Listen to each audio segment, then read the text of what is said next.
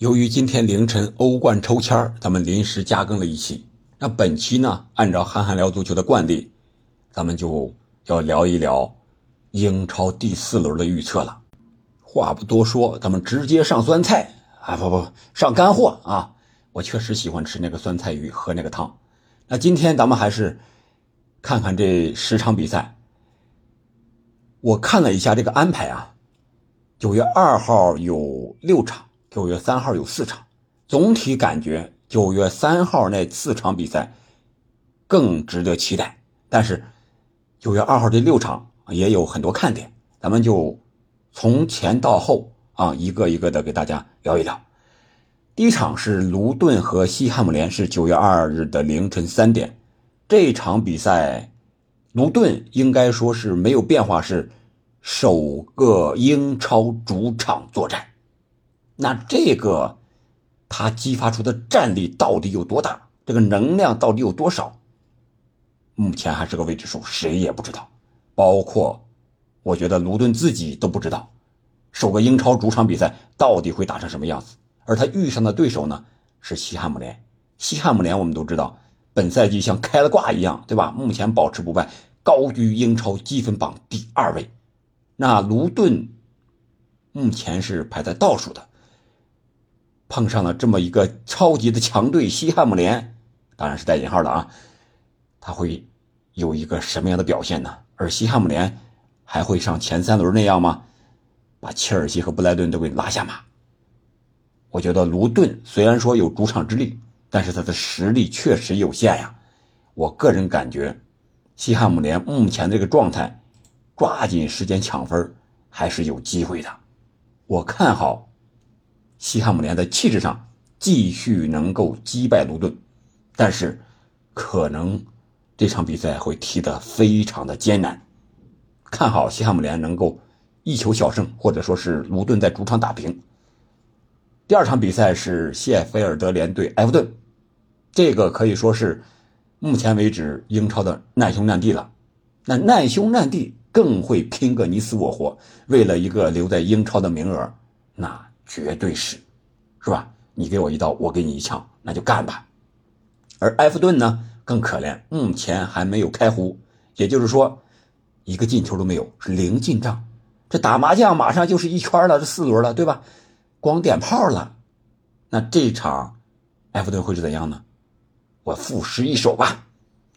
对于埃弗顿啊，后场操作猛如虎，前面射门没有谱。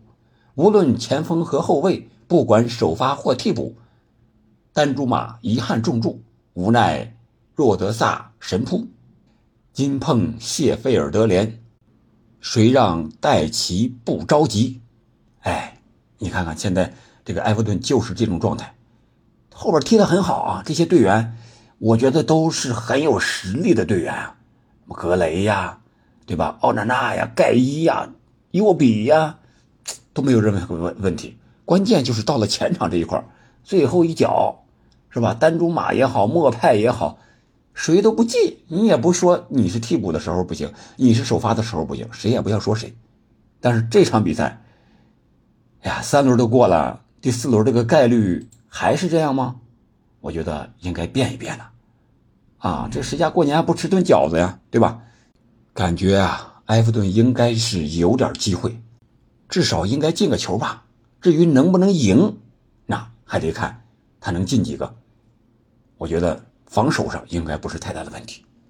然后另一场是伯恩利和托特纳姆热刺。目前来看，热刺的状态很好。麦迪逊踢的是真好呀！从这个狐狸城来到热刺，再加上这个澳大利亚籍新主帅的啊调教。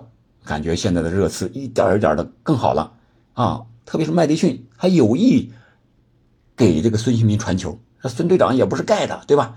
摊了两下手，让麦迪逊赶紧伸手啊，不好意思啊，下一个给你，然后就连着有意无意的都要找孙兴民啊！感觉这个热刺这个目前这个状态啊，球员这个氛围都不错，库卢也进球了，对吧？麦迪逊也有进球了，也有助攻了，我感觉热刺这场比赛。在这个萨尔还有比苏马这个状态非常好的后腰的这个盘带组织之下，应该能够拿下伯恩利。伯恩利虽然是英冠的升班马，也有保级重任，但是个人感觉，恐怕你也好，还是伯恩利这些队员也好，还是需要付出一些代价的。然后就是曼城对富勒姆，这个我感觉曼城会赢，但是破密集防守那是真的不容易啊。上一轮，谢菲尔德联是险些让曼城饮恨，我觉得这个可能会给富勒姆一些启示。回到曼城这边，曼城还会绝杀吗？还有这么好的运气吗？这个运气呀，它永远是运气，不会太多。一个人这一辈子。他的运气是有定数的，不能早用，不能乱用，要用在关键的时刻。所以我觉得曼城这场比赛会踢得很艰苦，但是主场作战的曼城是异常异常异常的稳定，胜利是没有问题的。可能会很艰苦，可能踢得不好看，但是曼城强就强在哪儿？就是稳定。他可能踢得不好，但是能够赢球。能够拿下三分，能够积小胜为大胜。目前为止，英超前三轮唯一的全胜的球队就是曼城，那会不会四连胜呢？我们期待。然后就是切尔西和诺丁汉森林这场，我觉得切尔西上一轮是拿卢顿开张了，三比零拿下，而诺丁汉森林呢是被曼联不知道怎么回事就绝杀了，是吧？前几分钟呢领先二比零，最后时候被人家给逆转了。阿沃尼的状态是真好，但是诺丁汉森林整体的状态呢？或者说这个主教练怎么调整，让自己在领先的时候下不再被逆转翻盘呢？这个诺丁汉森林可能得动一番脑筋了，也可能是小球队就是这个特点，小球队和大球队豪门之间的差距在哪儿呢？我个人感觉就是状态不是很稳定，包括整个赛季，包括一场比赛的某个阶段，都有这种可能。如果你能够稳定了，那你就是豪门。所以说这场比赛，看好切尔西在主场能够来个两连胜。当然也要像曼联那样，要做好自己的防守啊，不要诺丁汉森林上来突突突再给你两个。如果诺丁汉森林还能二比零领先的话，我相信他不会再让别人二比三给逆转了。这场比赛总体上来说吧，看好切尔西。还有一场是布伦特福德对伯恩茅斯。布伦特福德小蜜蜂大毒性啊！波恩茅斯、索兰克和比林感觉可以，但是还是差那么一点意思。面对布伦特福德，没有托尼，上一轮我们也说过没有托尼，但是乌贝莫呀、乌维萨呀状态都很好，这进球抓抓连续不断。主场作战，小蜜蜂实力占优，而且这个。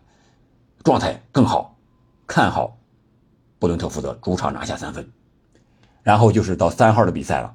这四场很关键啊！布莱顿对纽卡，这绝对是值得期待的一场比赛。这两支球队踢法都非常的好看，非常吸粉的球队。但是上一轮布莱顿和纽卡都输球了，布莱顿是一比三输给了西汉姆联，而纽卡呢是在。近七十分钟多打一人，领先一球的情况下，被利物浦最后时刻逆转了。这个对纽卡的打击，我想是相当大的。再加上今天凌晨这个欧冠抽签的结果，抽到了超级死亡之组，不知道这个对纽卡来说是好事还是坏事如何应变？这两支踢得很好，但是上轮都输球的球队碰撞在一起。哎呀，这个想象这个画面都是非常非常的美呀，都很有冲击力，都很有技术性，打法都很快啊。我觉得真不好说。布莱顿这边呢，他这个打法，我个人感觉有点很厉害，但是过于单一了。而纽卡这边呢，似乎呢还有一些变通，但是也给人感觉就是赢球不变阵。输了球也很少变阵的这么一个感觉，这个是艾迪豪，所以说这两支球队都是名牌，上来之后肯定会你攻我，我攻我，我攻你这种强攻的态势，但是最终谁赢谁负，还得看临场的发挥和一些运气的成分，甚至说裁判的因素对这场比赛的影响，我觉得还是比较大的。谁赢谁负呢？咱们给大家留下这个话题吧。我是没有这种灵感了，没有这种灵感，所以说这场比赛我不预测胜负关系，但是绝对是非常好看的一场比赛。然后另一场，利物浦和阿斯顿维拉也是非常值得期待的一场比赛。利物浦这边，范戴克上一轮红牌停赛，但是利物浦绝杀纽卡，这是从来没有过的，少打一人情况下绝杀，是士气高涨。努涅斯的状态，现在克洛普也遇到了一个幸福的烦恼，让谁上呢？是吧？以前是努涅斯，呃，是替补，迪亚斯是首发，状态不错。然后加克波打中锋，然后萨拉赫打这个右边锋。这现在努耶斯进了两球，你再不让他首发，这说不过去了。谁下来呢？显然加克波这个。在中锋支点作用、做球的能力要更好一些。努耶斯和迪亚斯，他们两个风格更接近一些。那迪亚斯的状态也不错呀。上一轮范戴克罚下去，把他作为战术的牺牲品提前换下了。这个还得看克洛普怎么平衡了。嗯，很有意思这这一场。然后就是维拉，你看了维拉的踢球，感觉这埃梅里绝对是战术大师啊。你看维拉的进球。那个战术意味、战术感觉特别的明显啊！即使像我这种菜鸟级的人也能看出来，他这个进球是有战术安排的，非常非常的合理。所以说这场比赛值得期待。但是给我的感觉，利物浦主场作战更占一些优势。我个人感觉利物浦有可能拿分，至少一分吧。然后就是水晶宫和狼队。这两支球队应该也算是保级的一个直接的对手。狼队我看过比赛不弱，但是运气欠佳，上一轮终于是拿下了这个保级大战之中的六分之战，把埃弗顿给干下了一比零。呃，主场作战的水晶宫呢，虽然有一些伤病的原因，再加上一些主力球员的出走，但是他们在这个。霍太公的带领之下，这个保级经验是非常丰富的。他们知道这样的比赛该怎么踢，该怎么拿分，拿更多的分。所以说我看好主场作战的水晶宫能够至少拿下一分，在保级之战中不落下风。